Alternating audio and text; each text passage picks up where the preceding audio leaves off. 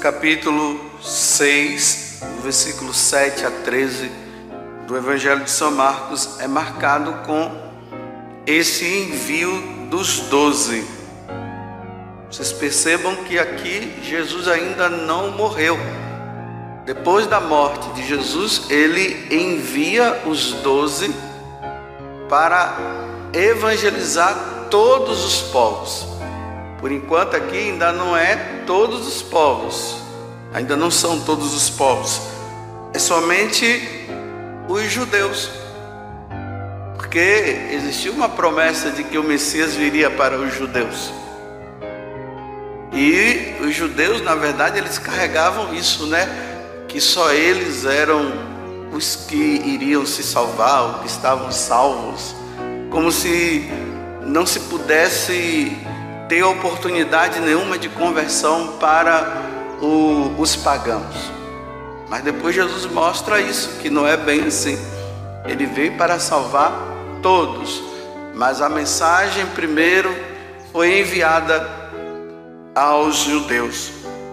E aqui ele dá todas as orientações que os apóstolos deveriam dar nesse primeiro envio que eles tiveram. Mas aqui eu quero trazer o detalhe do versículo 12.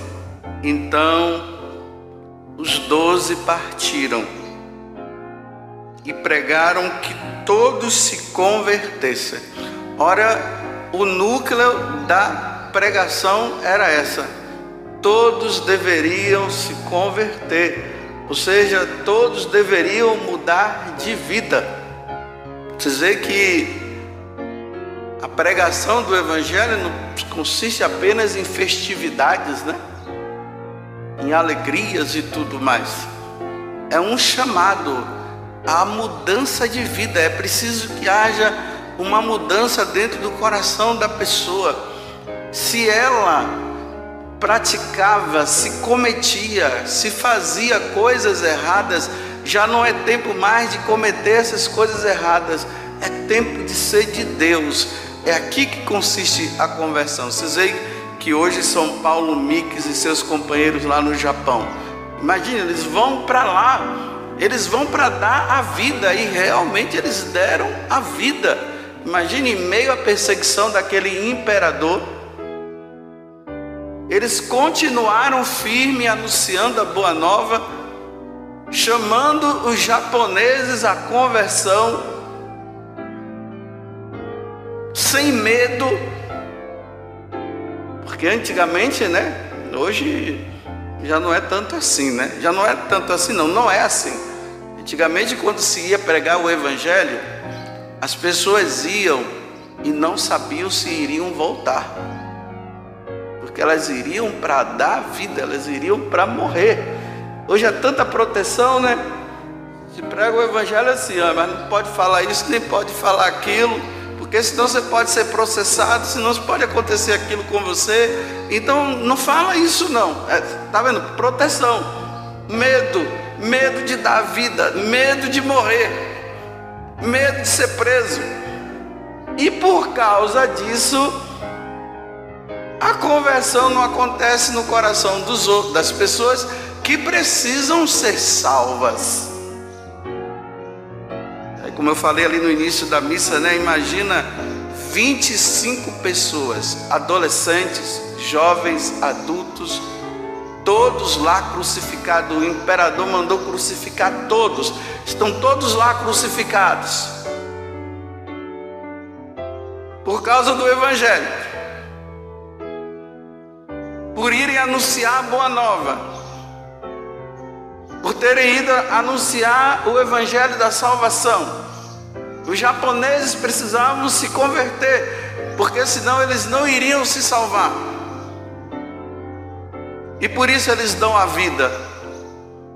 E ali diz que eles vão lembrando os salmos, né? Louvai o Senhor porque é bom. Olha, crucificado e eles dizendo: Louvai o Senhor porque Ele é bom. E outros dizendo: Perdoa, Senhor, esses homens que estão fazendo isso conosco que eles se salvem, que eles se convertam. Isso é evangelizar. Mas Dentro disso, eu quero fazer uma pergunta para você, que é para mim também. Você que é cristão, que é católico, que um dia, no processo da sua vida, em algum momento, você se voltou realmente para a igreja. Eu pergunto para você: você realmente é convertido?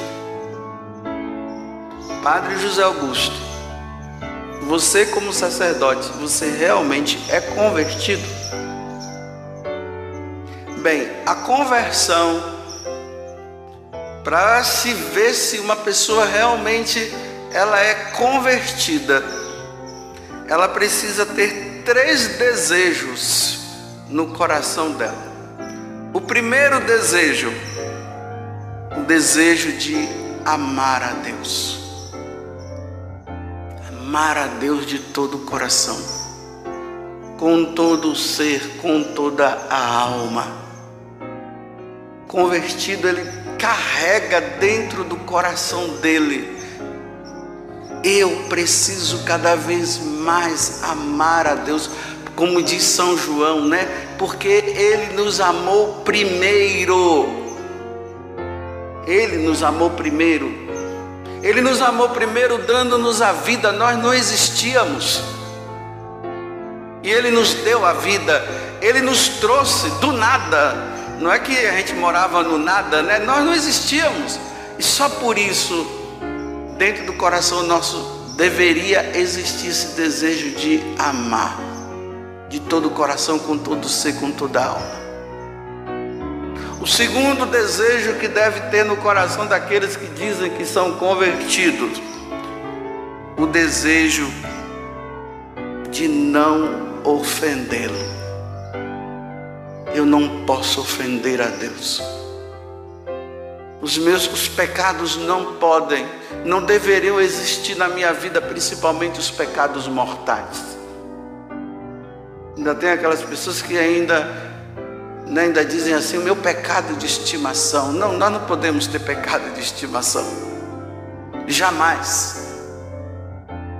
Ou grande ou pequeno, o pecado é sempre pecado, é sempre ofensa ao nosso Deus, que tanto nos amou ao ponto de ele provar o amor dele, dando o filho dele para morrer na cruz por nós. Esse é o primeiro, o segundo desejo de não ofendê-lo. Todo dia quando eu acordo, eu vou lá diante da imagem de Nossa Senhora e eu faço aquela oração. Ó oh, Virgem Maria, não permitais que eu viva e nem morra em pecado mortal. Em pecado mortal eu não hei de morrer, porque a Virgem Maria há de me valer. Antes de eu morrer, minha mãe não permita. Se no dia de hoje é o dia que eu irei morrer, não permita que eu caia em pecado mortal. Porque na verdade nós católicos não era nem para nós dizermos pecados mortais, porque uma vez que o pecado mortal não, é, não deveria existir na nossa vida, era para nós estarmos dizendo para não cair em pecado venial. Era para ser assim. Porque o nosso coração, por estar tão cheio de amor a Deus, e o nosso desejo é de amá-lo mesmo de todo o coração. E quem ama não quer ofender o próximo. Então nós católicos não deveria existir pecado mortal na nossa vida. Deveremos estar lutando pelos veniais. E o terceiro desejo, o desejo de querer estar no céu o desejo de querer viver com Ele para sempre. Esse desejo existia no coração dos santos. Os santos diziam assim: Me leva hoje, se for preciso, para estar contigo. Você vê que os convertidos de hoje, os pregadores de hoje, eles ficam sempre dizendo, né? Deixa eu ficar mais um tempo aqui. Não tem desejo de ir para o céu. Não, Senhor, que eu dure mais uns nove anos, dez anos, cinquenta anos. Eu não consigo compreender como é que uma pessoa que se diz ser de Deus e que vive para Deus, vive dizendo agora não, não me leva hoje não. Eu ainda tenho muitas coisas para fazer. Ou não acredita na existência do céu, ou está tão apegado a esse mundo que não quer ir para lá, ou deve estar com algum pecado que não consegue sair. Porque os santos, eles desejavam, eles desejavam estar com Deus. Então, eu volto a perguntar: você que disse que teve um encontro pessoal com Jesus Cristo, que agora você é de Deus, existem esses três desejos dentro do seu coração? Vou repetir de novo. O primeiro, o desejo de amá-lo acima de todas as coisas. O segundo, o desejo de não ofender a esse Deus maravilhoso. E o terceiro, desejo de ir para o céu. Estou dando um tempo para você pensar um pouco, porque nós precisamos pensar. A gente vai ouvindo as coisas, vai ouvindo, a gente ouve, ouve, mas não para para pensar, né? Aí já entra com outra coisa, aí não, aí não medita, e por isso a verdade não encarna dentro do nosso coração, porque a gente vai ouvindo, vai ouvindo, vai ouvindo, vai ouvindo, é muita coisa que a gente ouve, é muita coisa, mas não para para pensar. Você já parou para pensar nisso? É aquilo que eu, eu já falei aqui, né? Uma vez eu fui no aniversário de um sacerdote de 90 anos. Aí, depois de tudo ali, aí qual é o seu desejo? Ele, o desejo dele, olha, 90 anos, o desejo dele era que Deus desse a graça de ele viver mais 30 anos. Eu fiquei decepcionado. Porque era para aquele sacerdote de 90 anos, ele está dizendo assim: Eu já dei tudo que eu tinha que dar meus filhos. Cada dia que passa eu vejo se aproximar o dia de eu encontro com de Deus, que é o meu grande desejo. Porque eu vivi só para Ele. Eu já não tenho mais tantas firmezas nas minhas pernas, até para celebrar a missa. Eu necessito até de pessoas que me ajudem. Cada dia que passa eu vejo que se aproxima esse dia e que se aproxime o mais rápido possível, porque eu quero ir para lá. E o meu pedido para vocês é o seguinte: sejam santos, para um dia nós nos encontrarmos lá. Era assim que deveria ser, mas não, só para velhinho diz: eu quero mais 30 anos. Meu Deus, 90 anos, mais 30, Jesus amado. Eu acho que não compreendeu nada, né? A pessoa levou a vida toda dando a vida para Deus e depois só para velhinha e depois ainda diz que quer mais 30 anos. Pelo amor de Deus, está muito apegado a esse mundo, ainda não entendeu a essência da nossa vida, porque a nossa alma aspira pela santidade, a nossa alma aspira por, por amor a Deus, a nossa alma aspira por ficar com Ele para sempre, e eu ainda estou apegado a esse mundo, dizendo: me dá mais 30 anos. Fique com seus 30, que Deus conceda, mas não concedeu, não, porque já morreu. Então aquele desejo de 30 anos não se concretizou, não, já foi, já está lá, não teve jeito. E é aí que a gente precisa, se nós devemos amar a Deus, o desejo de, não ofendê-lo, e o desejo de ir para o céu, aí entra, fica, nós ficamos aqui no meio, o meio das três perguntas, né? Desejo de não ofendê-lo. E aí, meus irmãos, aí que está o problema. Nós estamos sempre ofendendo. Uns com ofensas gravíssimas, outros com ofensas menos graves, uns com a ofensa de pecados mortais que leva para o inferno, e outros com ofensas de pecados veniais que leva para o purgatório. E cada dia eu vejo que para o purgatório eu vou ter que passar, não vai ter jeito não. Só se eu morrer mártir. Porque a pessoa que morre mártir, ela vai direto para o céu. Porque morrer, eu não sei se eu vou conseguir essa façanha de morrer sem nenhum pecado venial. Tá difícil porque eu estou vendo. Por isso que os espaços de tempo na minha vida tenham sempre diminuído, né? Eu me confessava uma vez por mês, agora estou nos 15. De 15 em 15 dias. E já estou começando a pensar em uma semana. E do jeito que estava, vou andar com um padre do meu lado o tempo todo. Ontem foi o prazo dos meus 15 dias.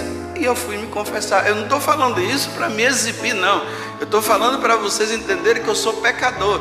Porque é muito fácil o pregador ficar aqui dizendo que vocês são pecadores e ele é o santo. Então eu gosto de falar o contrário. Eu sou o pecador. Imagine nesse espaço de 15 dias, eu desejaria não ter ofendido e mais uma vez ofendi. Graças a Deus não foram mortais. Mas como o demônio me tentou em mortais. Como ele me tentou nos mortais. Mas foram os veniais. Por isso que eu já estou começando a pensar de uma semana. Porque o meu desejo é grande de ir para o céu direto, mas não vou, não, não vai dar, não vai dar. Santa Teresa d'Ávila dizia qual é a pessoa tão santa na face da terra que não mereça um purgatório antes. Aí Santa Teresa dizia: "Eu tenho medo desse povo que fica me chamando de santa, e depois eu irei morrer Aí vão me canonizar dizendo que eu estou no céu e eu vou estar no purgatório necessitando de oração e ninguém vai rezar por mim porque vão dizer que eu estou no céu. Santa Teresa falava isso. E olha a santidade daquela mulher. Se a Santa Teresa dizia isso, imagine esse pobre homem que está aqui na frente de vocês. Tinha outros santos como São João Maria Vianney e tantos outros que diziam quando eu morrer, celebrem muitas e muitas e muitas missas por mim. Eles diziam assim: muitas e muitas missas por mim. Hoje a pessoa morre, hoje já está canonizada, já está no céu, já está pedindo intercessão. E os santos diziam: rezem muitas missas por mim. Muitas, muitas, muitas, muitas. Quanto mais vocês puderem, rezem. Porque a alma, quando está no purgatório, ela não pode fazer mais nada por ela. Só nós podemos fazer. E sabe qual é o problema nosso? Morre, nós já esquecemos. Ainda lembra ali, né? Missa de sétimo dia, aquele negócio. Aí corre atrás do padre para celebrar a, as exéquias ali, tudo na emoção do começo. Depois esquece, acabou, ninguém lembra mais, acabou.